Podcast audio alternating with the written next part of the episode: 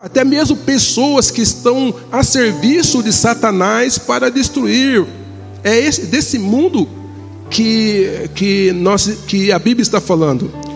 Existem é, pessoas, filósofos, é, cientistas que vivem a vida deles para é, é, incentivar o povo a se afastar de Deus. Existe um, um, um, grupo de pessoas que vive produzindo informações para que o povo se afaste de Deus. Essas pessoas estão mortas no maligno, estão vivendo para o maligno.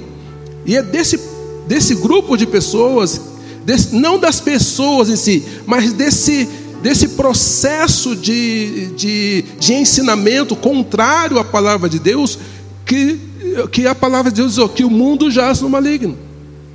Mas quando você vai para o Salmo 24, no versículo 1, nós encontramos lá: do Senhor é a terra e toda a sua plenitude, o mundo e os que nele habitam. Ó, oh, se o mundo é do Senhor, no mundo não pode ser do maligno. E os que nele habitam também não pode ser, não pode ter duas, duas informações. Então, muitas vezes a gente se a gente toma decisões erradas porque a gente entendeu errado um texto bíblico. Mas o que Deus está nos afirmando é que a terra é dele, eu e você somos dele, tudo que nós temos é dele, tudo que existe na terra, no universo, é do Senhor. E Ele nos colocou aqui para governar sobre tudo isso. Amém? Se o Adão não tivesse pecado, ele estaria vivo até hoje. Por que, que você acha que Deus fez tantos planetas aí no universo? para a gente dominar, para a gente, é, né? Se o Adão não tivesse pecado, a gente teria construído foguetes há muito tempo atrás e estaria viajando aí pelas, pelo universo afora, pelas outras bilhões de estrelas, galáxias. Mas aí existe, entrou o pecado e tirou do homem o governo. Mas Deus está dizendo: Eu quero que você viva uma vida abundante, eu quero que você governe, eu quero que você é, governe, mas para o meu projeto. Esse governo não é para o seu projeto, esse governo é para o projeto de Deus, amém? Querido, se fosse para Deus nos criar apenas para o céu, Ele teria nos feito anjos. Simples assim. Se fosse para nós estarmos envolvidos apenas com o céu, ele teria feito a gente anjo. Ué, se ele nos colocou aqui na terra, é porque ele tem prazer em que a gente viva uma vida abundante aqui, uma vida feliz, uma vida abençoada, amém? Fala amém, fala assim, é isso mesmo, Zé Antônio, estou contigo nessa aí. Não aceite nada diferente do que uma vida abundante. Deus tem uma vida abundante. Se você não está vivendo essa vida abundante, é uma disfunção, tem algo errado, não é a vontade de Deus. Se eu e você não estamos vivendo, não estamos governando, está errado, porque a vontade de Deus é que nós governemos. Aqui nesse texto fala de, de dominar, de frutificar, de crescer. Nós estamos focando na palavra dominar, que está relacionada a governar. Agora, é muito simples o processo de governar, é muito simples. Deus não faz nada complicado. Deus deu ao homem autoridade sobre tudo que está sobre a terra. Mas governar a terra é para todo aquele que primeiro estiver disposto a se submeter à vontade de Deus, a entender que esse governar não é não é um projeto meu, é um projeto de Deus. Existe apenas uma história do homem, uma história. É por Deus, e eu e você somos atores nessa história que Deus criou, uma única história. Ele tem um roteiro, né? Quando alguém escreve um livro, cria uma história, ele coloca os personagens, coloca lá quem vai ser é, é, o ator principal, coloca lá quem vai ser o coadjuvante. Agora, como Deus é um Deus pessoal, você é o ator principal da sua história. É? Às vezes você assiste um filme e tem, conta a história de alguém e você vê que ele é o ator principal. Só que naquele filme está passando a história do ator principal, mas está passando uma história de, de muita gente que às vezes nem passa por ele assim, né? Você está focando a câmera no ator principal daquele específico. Por quê? Porque está contando a história dele. Mas se você fosse ver do lado da câmera de cada uma das pessoas que estão naquele filme, cada um está vivendo o seu papel principal, porque cada um de nós só tem uma vida. E todos nós estamos vivendo o papel principal da história de Deus na nossa vida. Então Deus escreve a história Jesus Cristo faz ali um roteiro mais aproximado, e o Espírito Santo é o, o, o diretor do nosso filme. Ele fica falando, ó, fica aqui, vai ali, tal. Agora você decide como você vai interpretar o papel. Aí é, é, é o ponto da liberdade. É, você, por exemplo, se eu te der uma tarefa para levar é, uma mala de dinheiro lá no centro cívico. A tarefa é levar a mala de dinheiro. Escrevi na tua história. Se você vai de ônibus, se você vai de bicicleta, se você vai a pé, se você vai pegar a, a linha verde, é, é, liberdade sua. Deus não vai amarrar os detalhezinhos da tua vida, da tua história. Né? O ator, né? Se você colocar um ator para ser o ator de um filme, ele vai, o filme vai ter um jeito. Se você colocar outro ator para fazer o mesmo filme, o filme vai ter uma outra cara. Por quê? Porque cada um tem uma história. O, roteiro é o mesmo, mas se você trocou o, ator, ele, ele, ou ele chama atenção, ou ele bomba, ou ele. Né? Tem, tem atores que fazem comédia, por exemplo, né? Só de olhar no rosto deles você já começa a dar risada. Né? E tem outro que para fazer comédia tem que se esforçar bastante. O que, que é isso? É personalidade de cada um. Mas isso por quê? Porque Deus é um Deus pessoal. E Deus está querendo nos mostrar que Ele quer que eu e você governe. E é a sua história. Por isso a pergunta: você está governando? Mas se você, para governar como Deus quer que você governe, você precisa se submeter à vontade de Deus, ao projeto de Deus, porque Ele tem uma história geral da humanidade, e dentro dessa história, Ele tem uma história escrita pelo dedo dele para você. Ele é um Deus pessoal.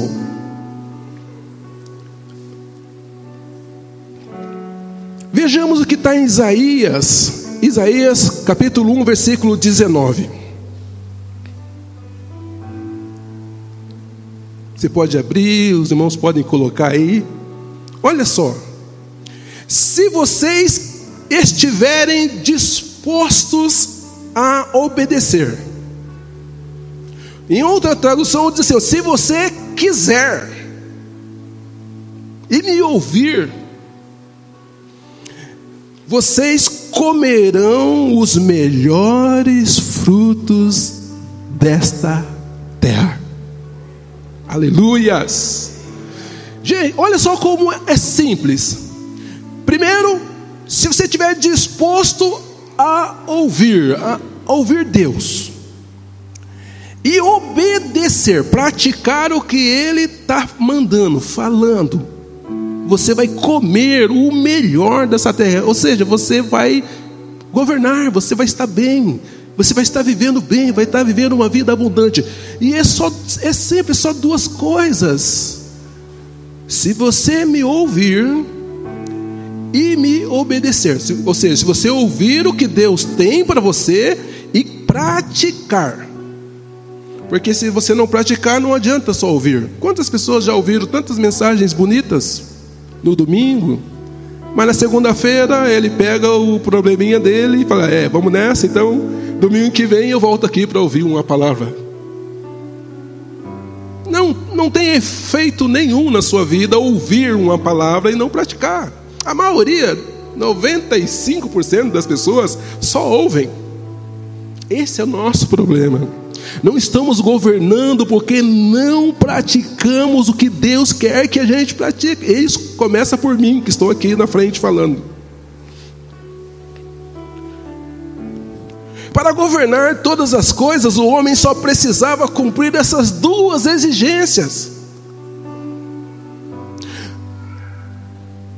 ouvir Deus todos os dias. Então Deus vinha na, no, no finzinho da tarde, vinha conversar com Adão e falar: Adão, muito bem, hoje você fez isso, isso, isso, isso. Amanhã você vai fazer isso, isso, isso, isso. E note o seguinte: é, o trabalho foi estabelecido antes do pecado. O trabalho é uma atividade colocada por Deus para que o homem possa dominar. É só através do trabalho. O problema é que essa palavra trabalho está contaminada pela raiz dela. O norte-americano ele chama de, me parece que é work, work, que quer dizer atividade. E nós, sei lá porquê, chamamos de trabalho. Aí, no, no nossa origem da palavra trabalho, tem um negócio chamado tripalho, que representava castigo. E aí misturou tudo. É, é um problema sério esse negócio de, de palavra, né? É melhor a gente ir para o inglês. Work, atividade. Então Deus queria que nós desenvolvesse atividades nos capacitou para desenvolver atividade, e isso antes do pecado. Por isso, é, trabalhar é bênção de Deus, é através do trabalho, é através da atividade, é através da ação que nós governamos, que nós crescemos, que nós frutificamos, que nós multiplicamos. Então, quando você levanta de manhã e está indo para o seu trabalho, você tem que levantar, uhul! Segunda-feira! Graças a Deus! A tua mulher fala assim, ficou louco. Tomou um chá diferente e tal. Falou, não, estou indo para uma festa. Que festa? Você, ninguém me convidou para essa festa. Não, o meu trabalho é uma festa. Sinta-se alegre por poder levantar de manhã, por poder ir para a sua atividade principal que você desempenha. É através disso que você vai crescer, multiplicar, frutificar, governar. Se você é um empresário, uhul! Mais umas contas para pagar no início do mês, mas vamos lá. Mas é simples. Ouvir Deus. Deus vinha toda final de tarde falar com Adão. E praticar, governar, fazer aquilo que Deus mandou. Obedecer à lei de Deus. Obedecer à vontade de Deus. Mas aí, o homem Aliás, você é pai, você é mãe e tem seus filhos, crianças ainda em casa, adolescente. O que você diz para o seu filho? Olha, às vezes o filho começa a ficar rebelde, começa a querer pegar o controle remoto seu, colocar no canal que ele quer, usar o, o computador, o celular e tal, fora da hora que deve usar, não quer passar a senha do, do para você, para você não saber com quem está falando, né? Começa a ficar rebelde. Aí você fala, meu filho, enquanto você estiver morando aqui na minha casa, as coisas serão do meu jeito. Por que você faz isso com seu filho? Você é maldoso? Você quer machucar ele? Não. Você faz isso porque você ama seu filho está ensinando a ele o caminho que ele deve andar. Algumas coisas o filho só vai saber entender quando ele tiver 40 anos, 50 anos. Tem coisa que você tem que falar, é assim mesmo, é do meu jeito e acabou. Filho, você que está aqui, filha, se você está contrariado com seu pai, com sua mãe, fala assim: quando eu tiver 40 anos, que eu tiver um filho adolescente, eu vou entender. Agora eu não entendo. Agora eu não entendo, tá? Então fique tranquilo. Aconteceu comigo, vai acontecer com você também. Deus está falando? Eu quero ser seu pai. Então, Para você ser abençoado, para você ter tudo o que eu tenho, para você usufruir do meu celular, do meu notebook, da minha televisão, da minha TV a cabo, da minha internet, do meu carro zero quilômetros, do meu iate, vai recebendo aí, colocando na sua para você receber, para você viver bem, para você ter bastante dinheiro, para você poder comer do melhor dessa terra, só tem uma coisa: faça as coisas aqui do meu jeito. É isso que Deus está falando para o homem, para a mulher. Se você fizer do meu jeito, você vai ser feliz. É isso que você fala para o seu filho, para sua filha. se você fizer o que eu estou pedindo para você fazer, orientando você para fazer, você vai usufruir de tudo que eu tenho. Eu imagino que Deus tem coisas boas, né? Se Ele é o dono da terra, do universo, se Ele é o dono da prata e do ouro, é bom obedecer a Deus e ter tudo que Ele tem. Oh, até eu que sou bobinho, né? Então é isso, Deus falou, fez essa proposta. O homem e a mulher só precisava obedecer, praticar para crescer, frutificar e multiplicar e dominar e governar. Só que o diabo vem para eles e, e faz uma proposta indecorosa. Estava tudo bem, eles estavam vivendo ali, feliz da vida. Eu acho que é, viviam plenamente, estavam felizes com o que estavam vivendo. Não tinham falta, não sentiam falta de nada. Mas em Gênesis capítulo 3, versículos 1 a 6, nós encontramos uma conversa estranha do nosso adversário, do diabo. Ele vem e faz uma proposta indecorosa para a mulher, contrariando o ensinamento de Deus. O que, que, ele, que, que o diabo faz? Olha só. Gênesis 3, do 1 ao 6. Ora, a serpente, o diabo, era o mais astuto de todos os animais do campo que o Senhor Deus tinha feito. E esta disse à mulher: É assim que Deus disse? Não comerás de toda a árvore do jardim? Respondeu a mulher: Do fruto da árvore do jardim podemos comer, mas do fruto da árvore que está no meio do jardim, disse Deus: Não comereis dele, nem tocareis, para que não morrais. Porque Deus falou assim: no dia que você comer disso aí, você vai morrer. Ou seja, Adão e Eva, que era para viver eternamente, a partir do momento que comesse, morreria, perderia o acesso à árvore da vida. Disse a serpente à mulher: Certamente não morrereis. A serpente sabia que eles não iam morrer na mesma hora. Mas ela sabia que ele iria, a morte iria entrar no mundo. Ela fez uma jogada de mestre. Ó, oh, você pode comer que você vai, pode ficar tranquilo, pode comer, não vai morrer. Porque Deus sabe que porque Deus sabe que no dia em que você comer desse fruto, vossos olhos se abrirão e você será como Deus, conhecendo o bem e o mal. Então, vendo a mulher que aquela árvore era boa para se comer e agradável aos olhos, a árvore desejava para dar entendimento, tomou o seu fruto, comeu e deu ao seu marido, e ele também comeu. Você fala assim: esses caras são do mal, hein? Fazer um negócio desse, Deus tinha falado lá. Agora eu pergunto para você: e o que Deus tem falado para você todos os dias? E o que o diabo tem falado para você todos os dias? Deus, no domingo vem aqui, Deus fala para você: você vai vencer, você vai crescer, você vai governar, você vai multiplicar, e é isso aí. Aí você sai daqui da porta, ali o diabo vem, o que, que Deus falou para você lá? Que eu vou crescer, eu vou multiplicar. Não, cara, você não está vendo a crise aí, o coronavírus, o dólar, olha o dólar como é que tá, rapaz. Sai, cai na real. Então, Você fala, é, quer saber? Acho que esse negócio aí é coisa da minha cabeça. Esse negócio de começar uma empresa, vai que dá errado, vai que eu fique pior. Esse negócio de ser professor, tal, esse negócio de dar aula de inglês, aquilo que eu sonhei, melhor não, deixa para 2022. O coronavírus ainda está aí. Quem está falando isso? Deus? Quem está falando para você que o que você sonha não vai dar certo é Deus?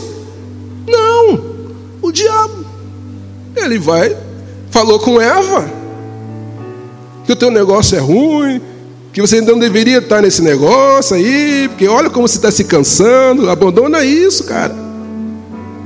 Abandona esse projeto de família aí. Olha que marido ruim.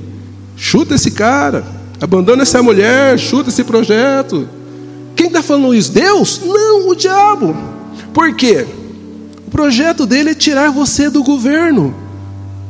Então ele chega com uma historinha que aparentemente é verdadeira. Eles comeram e não morreram. E pior, se tornaram como Deus, sabendo fazer o bem e o mal. Sabe por que Eva quis ser assim? Porque ela sabia que Deus era capaz de fazer o bem e o mal. Ela não sabia como fazer. O bem total, o mal total. Deus poderia tirar uma vida. Ela quis ser igual a Deus. Ela quis vencer aquelas etapas do crescer, multiplicar e tal, tal, chegar. Eu quero chegar mais rápido lá no Egito, quero pegar um atalho. Quero ser igual a Deus, que aí eu não vou depender mais de Deus. Para quê? Para que eu vou depender de Deus se eu posso ser Deus?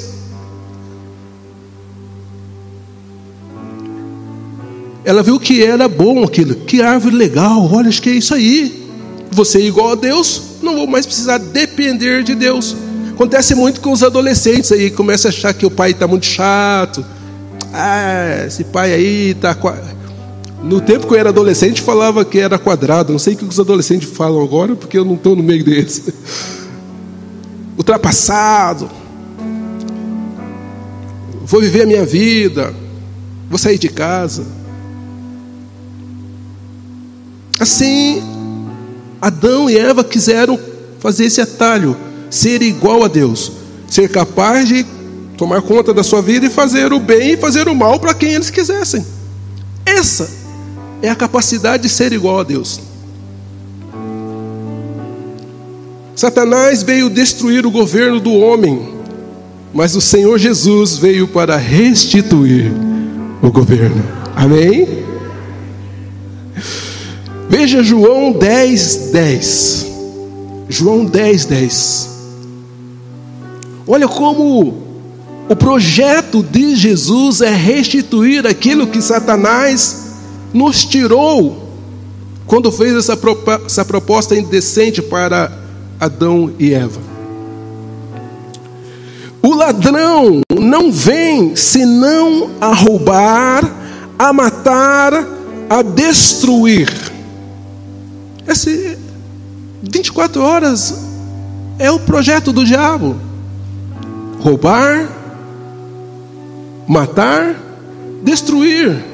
Destruir seus sonhos, destruir seus projetos, destruir a sua família, acabar com a família, e para isso ele não mede esforços, ele toma conta de governos, de cientistas, ele influencia. Existe hoje no mundo religiões voltadas para Satanás.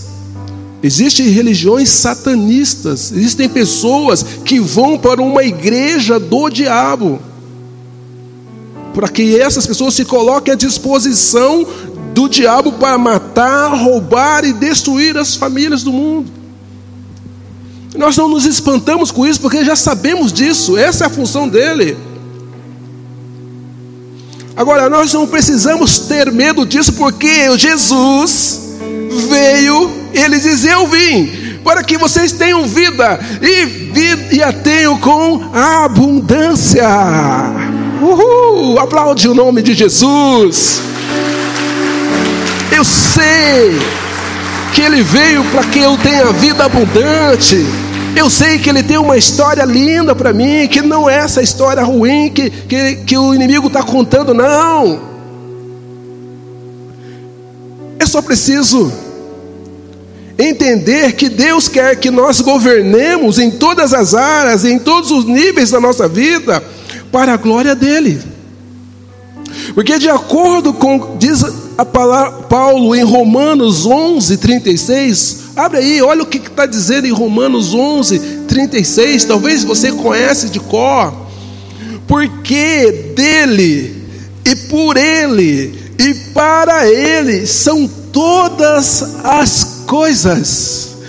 Glória, pois, a ele eternamente. É por Ele, é para Ele que você vai governar, para que o reino de Deus novamente passa a estar acontecendo na terra, para que a vontade de Deus se cumpra na terra. Deus quer que eu e você, que somos embaixadores do céu, governemos. Dele, por Ele e para Ele são todas as coisas. É sobre Deus e é sobre você. Mas o projeto é pensando na história dele. Por que, que ele quer que eu e você governe? Para que a história que ele escreveu aconteça. Para que o filme que ele projetou seja um best. Seja, seja lido por todos. Seja contado eternamente.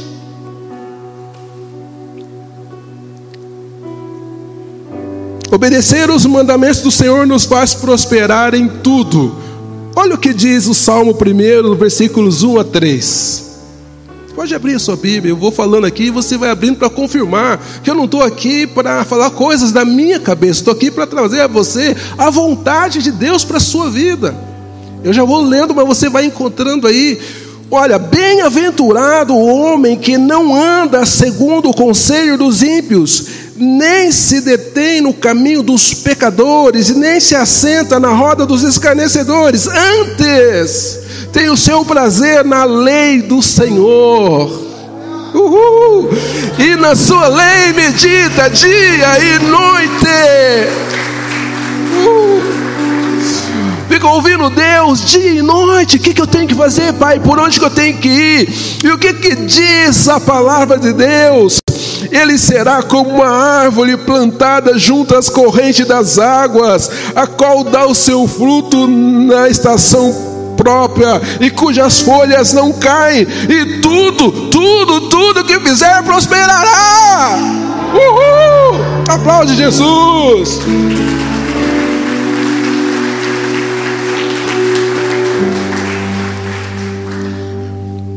Obedecer a Deus nos faz prosperar em tudo, em todas as áreas da nossa vida.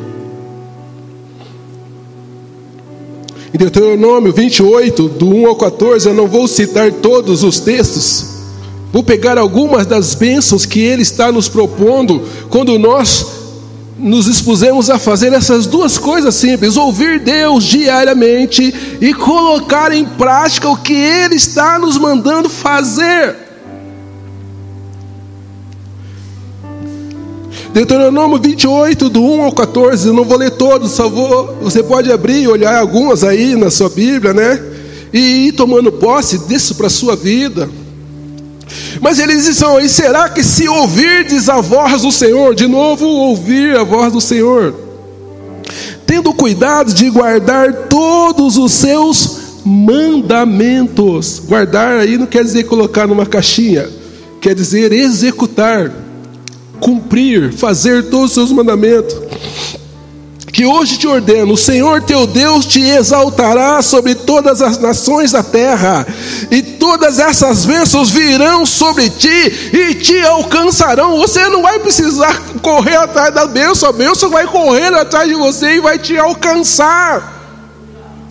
Quando ouvires a voz do Senhor teu Deus, Bendito será na cidade, bendito será no campo. Ou seja, não importa o lugar onde você estiver, onde você colocar a planta do seu pé, você será bendito, vai prosperar, vai dar certo. Bendito será ao entrar e bendito será ao sair. O Senhor mandará que a bênção esteja contigo nos teus celeiros, em tudo que puseres a tua mão, e te abençoará na terra que, que te der o Senhor teu Deus. O Senhor abrirá o seu bom tesouro, o céu, para dar chuva à tua terra no seu tempo, e para abençoar a tua toda a tua obra, a obra das tuas mãos, emprestarás a muitas nações, porém tu não tomarás emprestado. Você sabia que o, os judeus são os maiores credores do mundo? Os donos dos bancos? Eles tomaram posse da bênção de Deus. Eles são riquíssimos. Eles emprestam para muitos e eles não tomam emprestado, a maioria deles. O Senhor te porá por cabeça e não por cauda, e só estarás em cima e não debaixo, se obedecerdes os mandamentos do Senhor teu Deus, que hoje te ordeno para guardar e cumprir. Isso é governo. Estar por cima, estar liderando, estar, não é estar por cima para estar oprimindo ninguém. É nesse sentido que a palavra de Deus está falando para nós governar é liderar, é influenciar as pessoas, é as pessoas estarem fazendo aquilo que você sugere, comprando o produto que você fabrica, colocando em prática as suas sugestões. Hoje, as pessoas que, que governam, que lideram, são as, aqueles que estão que têm seguidores.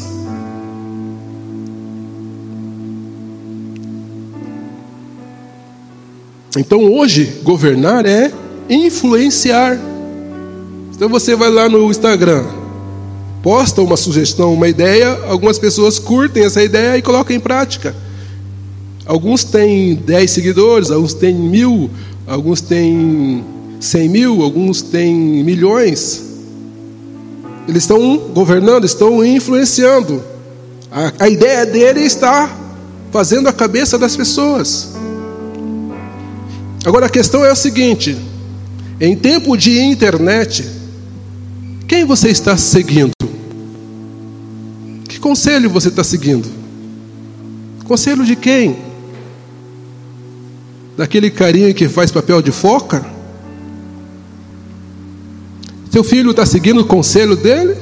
Você deixa teu filho seguir o conselho do carinho aquele que é esse?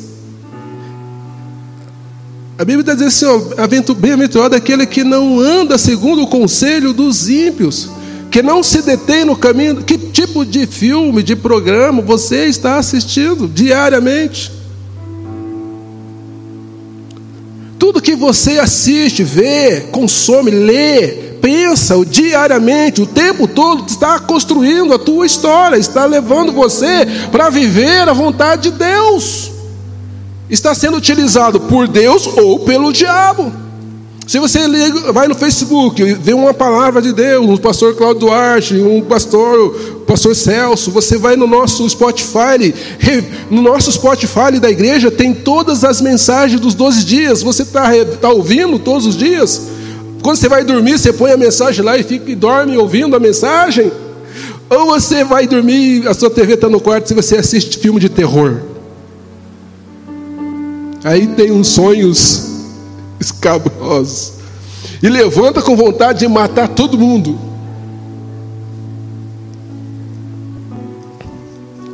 Novela. Toda novela tem um triângulo amoroso.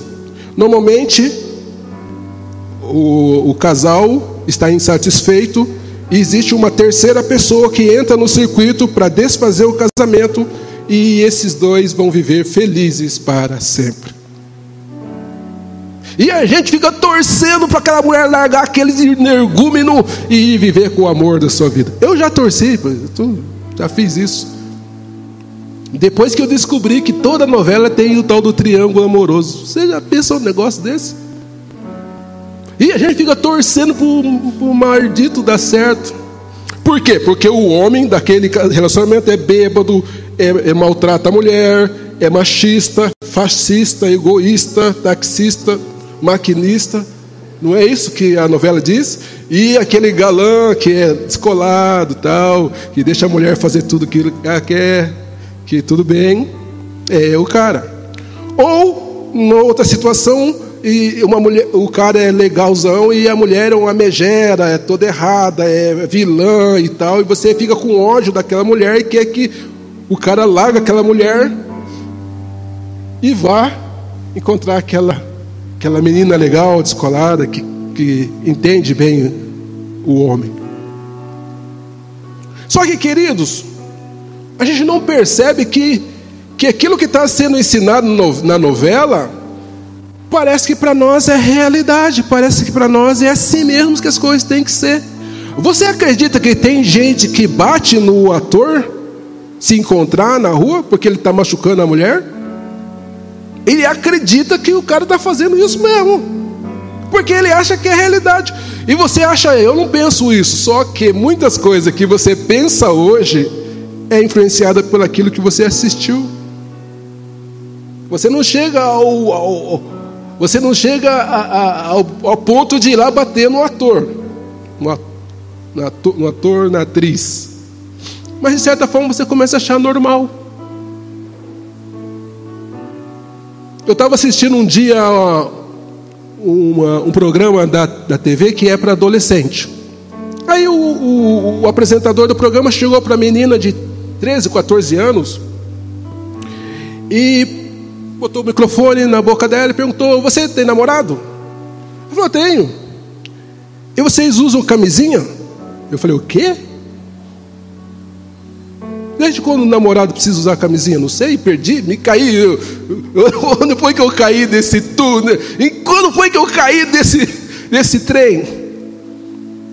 Aí entrevistou o pai: Ó, oh, seguinte, eu preferi trazer o namorado dela, 14 anos, para morar aqui, no quarto aqui, que é melhor que eles namorem aqui no quarto do que levar ela na rua. Eu falei, o quê? E é isso?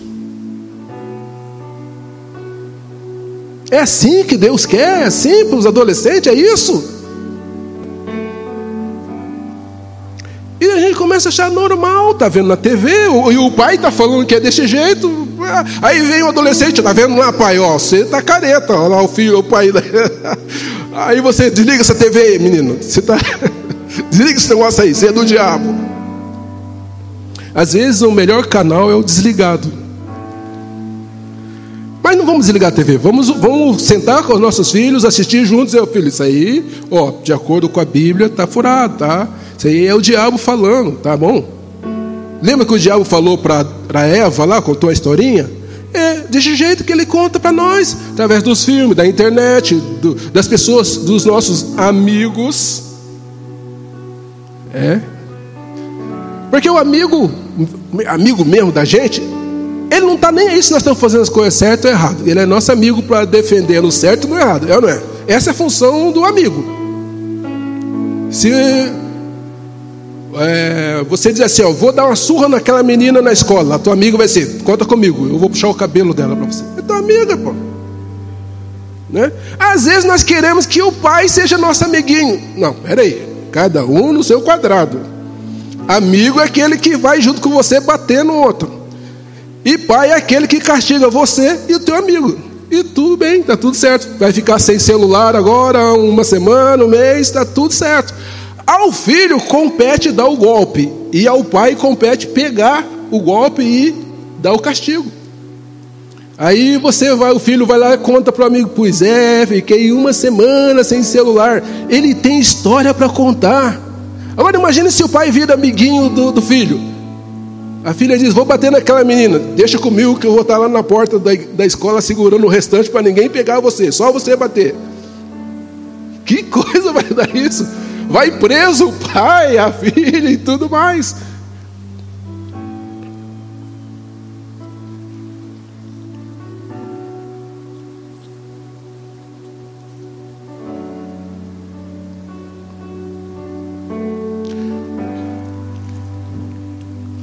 Senhor está falando para mim e para você que nós podemos governar em todas as áreas da nossa vida. Existem muitas áreas. Eu, eu consegui catalogar 12 áreas da nossa vida e 12 níveis de governo. Talvez você, você, eu que eu gosto dos números 3, 6 e 12, então eu descobri 12, mas você pode descobrir 24, 60, sei lá, áreas. Eu vou passar para você aqui mais ou menos o, o que eu penso, para você, se Deus falar com você nesse aspecto, que você coloque em prática na sua vida também. Existem 12 áreas da nossa vida: área espiritual, emocional, física e mental, intelectual, profissional, comportamental, econômica, conjugal ou sentimental, né? familiar, parental, social e fraternal. Depois eu, eu mando no, no WhatsApp para você, no grupo de líderes, e vocês mostram. É, é, é, eu vou mandar esse esboço dessa palavra para você. Não, não precisa gravar tudo agora. Existem 12 níveis de governo. Primeiro nível é o nível pessoal, você. Então você pode governar em todas essas áreas, essas 12 áreas. Então a pergunta que eu faço: Muitas pessoas querem mudar o mundo, transformar o mundo, salvar a baleia azul, o mico-leão dourado e tal, salvar a humanidade. Mas eu pergunto para você: você está arrumando o seu quarto?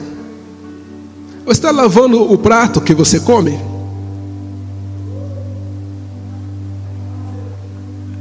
Você está escovando bem os seus dentes?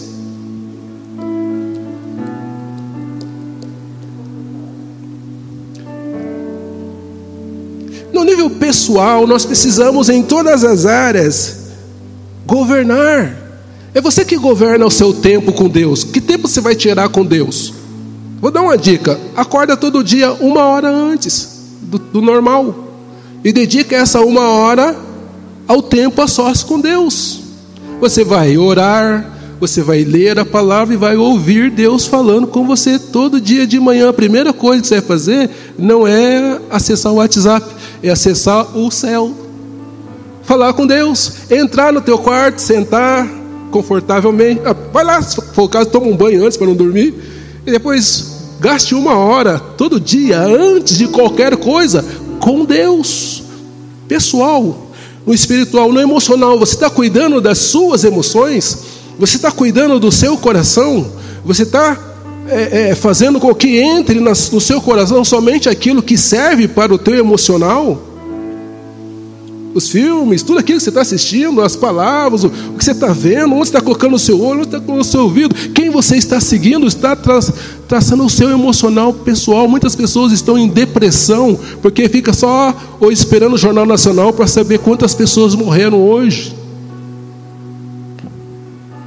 Eu sei, é triste, cada, cada pessoa que morre é, é, é complicado. Eu perdi a minha mãe. Minha mãe faleceu. Se a minha mãe faleceu, eu também posso falecer um dia desse aí. Minha mãe, cara, é a minha mãe. E cada pessoa que morre é, é por isso que nós não nos desesperamos, porque nós sabemos, nós temos confiança que quando Cristo descer nas nuvens, aqueles que morreram em Cristo ressuscitarão primeiro. Uhul. E nós que estivermos vivos seremos transformados e vamos encontrar as pessoas que se foram. Nós não nos desesperamos. Mas se você fica lá, quanto morreu hoje? Ai meu Deus, será que eu vou morrer amanhã? Se você morrer amanhã, você vai para o céu. É lucro. Por isso Paulo diz: morrer para mim é lucro e o viver é ganho. Nós não nos não tem problema essa questão da morte para nós. É claro que eu e você fomos criados para viver eternamente, por isso nós não gostamos da morte. Nós não gostamos de nos afastar dos nossos entes queridos. Queríamos que todos os nossos parentes estivessem vivos na vinda de Jesus. Essa é a nossa vontade, esse é o nosso desejo. E, e a gente fica de luto, claro, eu fiquei de luto pelo, pela morte da minha mãe. Não era para ela ter morrido, ela, ela, ela fazia hidroginástica, ela cuidava da saúde dela, foi para o hospital de manhã, 10 da manhã, 10 da noite estava morta. Eu acho que foi erro médico. Só pode ter sido, não é possível. Ela estava se preparando para ir para um, um evento, estava com as malas prontas para ir para uma convenção de mulheres. A minha mãe era dinâmica, estava fazendo a obra de Deus. Mas Deus permitiu, e aí, vou brigar com ele? Vou fazer, fica. Não, Deus levou, Deus sabe tudo, Deus sabe todas as coisas, e um dia eu vou vê-la novamente. Essa é a nossa esperança. A morte para nós não é o fim, por isso nós não nos desesperamos. Nós vamos viver eternamente com o Senhor. Uhul. Então, no nível pessoal, você precisa governar a sua vida. É você que diz sim ou não. É você que faz as escolhas de quem você vai ouvir, quem você vai seguir, que caminho você vai fazer. É claro que essas escolhas são para cumprir uma, um propósito de Deus, a vontade de Deus, aquilo. Se Deus falou para você salvar, salvar vidas, você pode escolher que vida você vai salvar. Se serão vidas em Curitiba, no Paraná, é, em São Paulo. É, se você está salvando vidas, Deus não vai é, te prender a Curitiba. Pô, você pode querer ir salvar vidas na África e está tudo bem. É o seu livre-arbítrio, você está salvando vidas, beleza. Entendeu? Agora, se você é, abrir uma empresa, por exemplo, o teu propósito com essa empresa é salvar vidas, é fazer o reino de Deus crescer, é fazer a vontade de Deus acontecer na terra. Você abriu uma empresa para isso, para empregar pessoas, e na, na, sua empresa de manhã você faz uma oração antes e entrega todos os funcionários e projetos para Deus. E o teu funcionário que não é crente fica vendo se ele fazer oração, fala: essa empresa é diferente. Aqui acontece algo diferente. Por quê? Porque é uma empresa criada para estabelecer o reino de Deus na terra.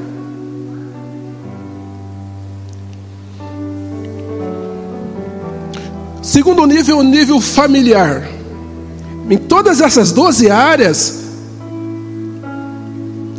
você tem uma função na sua família. Se você é o pai, você é o sacerdote do lar. Você tem que estar é, propiciando para que em todas essas áreas a tua família esteja crescendo. Você precisa estar apoiando a sua esposa, precisa estar junto com ela, fazendo, fazendo, fazendo a, a, a a ser uma boa governante do lar. Por quê? Porque a mulher no lar é administradora.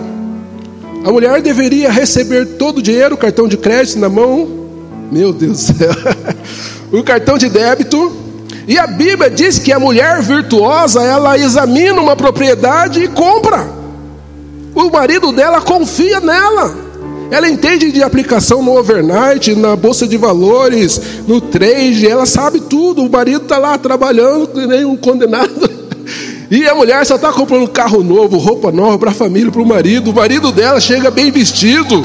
Por quê? Porque é uma mulher que está governando, ela sabe o do propósito dela. Na família, você, mulher, está tá tomando o seu lugar, você nem sabe a senha do banco. Tem mulher que o marido morre e ela fica desesperada, ela nem sabe como é que entra na internet para ver o saldo bancário, não sabe quanto o marido ganha. E o marido fica preocupado, porque quando tem alguns maridos que eu conversei, que eles começaram nisso no casamento e deram o cartão de crédito, o cartão de débito para a mulher, falou: administra aí, mulher, vou trabalhar, fora. Porque a mulher trabalha muito mais, ela trabalha em casa trabalha fora e ainda administra. E o homem só faz o fácil, só trabalha fora e chega em casa e fica de boa. Tá errado, viu? Tem que lavar louça, tem que cuidar das, dos bebês, né? Se a mulher está trabalhando como você, você tem que trabalhar como uma mulher em casa. Não é chegar em casa, estender os pés para cima, bora em casa aqui é contigo, mulher. É, só que na hora de dividir as despesas, você fala, vai trabalhar também comigo, né? Então, mudou. Na família, você precisa, a mulher precisa estar, a mulher virtuosa, A Bíblia diz que ela compra uma herdade, ela adquire outra, ela examina um, um, uma propriedade e compra. Que isso? É uma mulher que está governando, que foi aprender com as mulheres mais sábias como ser uma boa esposa, como ser uma boa mãe. Se você é filho, você está ajudando seu pai, ajudando sua mãe, você tem seu espaço no lar, na família, você, você precisa ajudar. Terceiro nível é o nível parental, entre os parentes. Como é que está o seu relacionamento com os parentes? Seus primos, eles gostam de você? A sua família, quando reúne aquele monte de gente, é legal? Você está influenciando os seus parentes? O quarto nível é o nível social, os amigos, a comunidade. Você está, as suas ideias estão sendo colocadas em prática? Na tua escola, você tira a melhor nota? Os outros alunos vêm perguntar para você como é que é isso, se você entendeu? Ou você é o aluno que fica na cola do outro para pegar a nota do grupo? Você está governando na escola está sendo governado? No teu trabalho lá, você é o, o, o funcionário que, que o teu nome fica lá como funcionário do mês? Isso é governo. Se você é o melhor funcionário da sua empresa, se você é um funcionário exemplar, você está governando no nível social, amigos.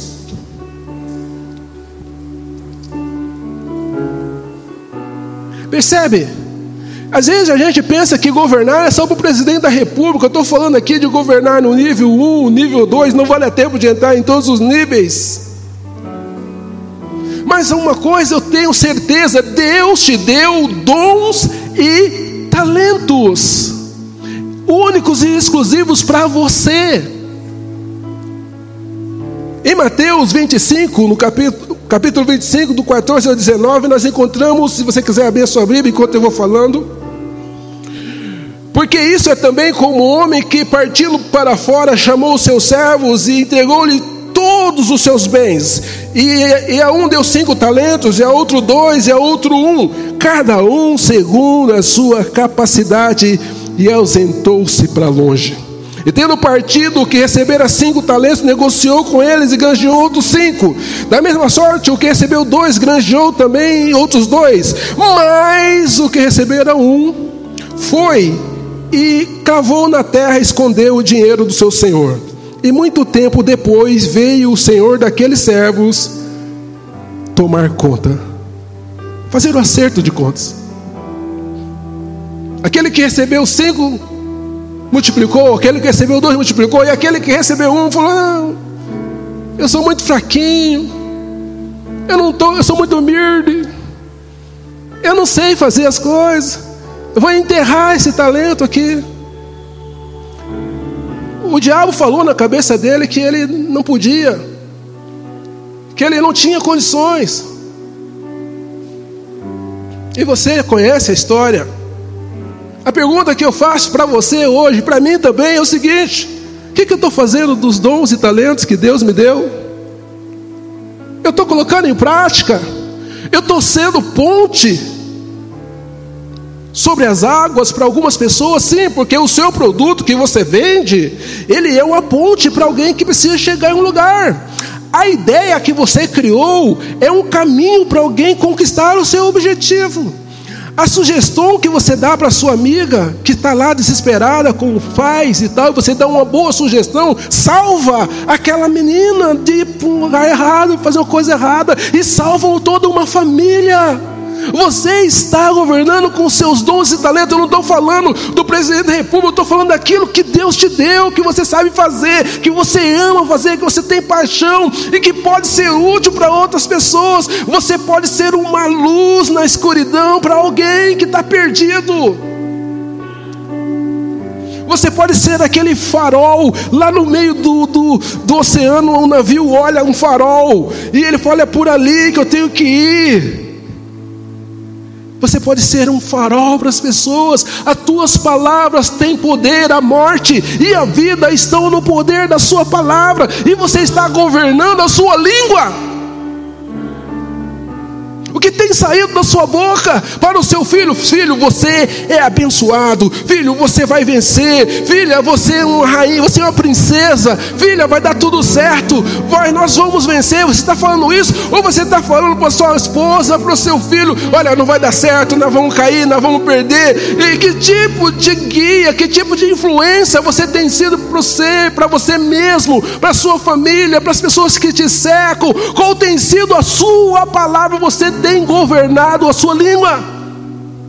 A morte e a vida estão no poder daquilo que nós falamos. Se nós dissermos não vai dar certo, não vai dar certo. Mas se nós dissermos como como, como Caleb e Josué, nós vamos vencer, nós vamos conquistar, vamos lá. Tinha dez, dez espíritos que diziam assim: não vai dar certo, nós vamos morrer. O que, que aconteceu? Aqueles dez, eles morreram. E o que, aconteceu com Josué e Caleb? Eles entraram na terra prometida, porque mesmo olhando o gigante, eles diziam: Nós vamos vencer. Uhul! Pare de dizer que vai dar errado, porque se disser que dá errado, vai dar errado mesmo. Porque aquilo que você diz está no poder da sua língua. Você tem que profetizar a palavra de Deus e não a fala do diabo, que ele fala todos os dias no nosso ouvido. Não vai dar certo, abandona, abandona sua família, abandona sua mulher, abandona esse negócio, não vai dar certo. Queridos, Jesus nunca disse que ia ser mel na chupeta, que ia ser mil maravilha. Ele disse assim: no mundo vocês terão aflições, vai ser difícil, vai ser trabalhoso, mas tenha bom ânimo, porque eu venci o mundo e você vai vencer também. Fique de pé. Eu quero que você sonde o seu coração, peça para Deus sondar o seu coração. Que dons e talentos Ele te deu? Como Ele pretende mudar o mundo através de você? Não, não é sobre o José Antônio, não. É sobre você é sobre a sua família. Que, que, que Deus quer que você seja na sua família? Que tipo de farol, que tipo de ponte, que tipo de abrigo você pode ser com o que você sabe fazer nesse mundo? Porque o mundo, irmãos, está, está, está sedente de alguém que possa se colocar à disposição. E outro dia aqui, lá na, em Mandirituba, eu vi uma foto de uma mulher linda, bonita, uma família linda no Facebook, muito bonito à noite ela colocou uma corda no pescoço, um, um, um lençol no pescoço dela e tirou a vida dela. Ela estava precisando de uma amiga. Às vezes você passa por uma pessoa que está tudo bem, carro novo, tudo legal, parece que está tudo bem. Não, ela está precisando de alguém que seja abrigo para ela. E você tem a palavra de Deus, você pode governar através da sua vida. Mas para isso, você precisa dizer: Senhor, sonda meu coração, meus medos, mas eu quero ser usado para ti, Senhor. Quero ser usado na tua presença, para fazer a sua vontade, para ter uma família, para ter uma família que o Senhor quer, para governar, para ser um empresário, para governar em Curitiba, para governar no estado, para governar no Brasil, para governar na América Latina, para governar no mundo. Vai colocando a sua vida nas mãos do Senhor, dizendo: Senhor, eu quero governar, partindo da minha vida, partindo do meu relacionamento.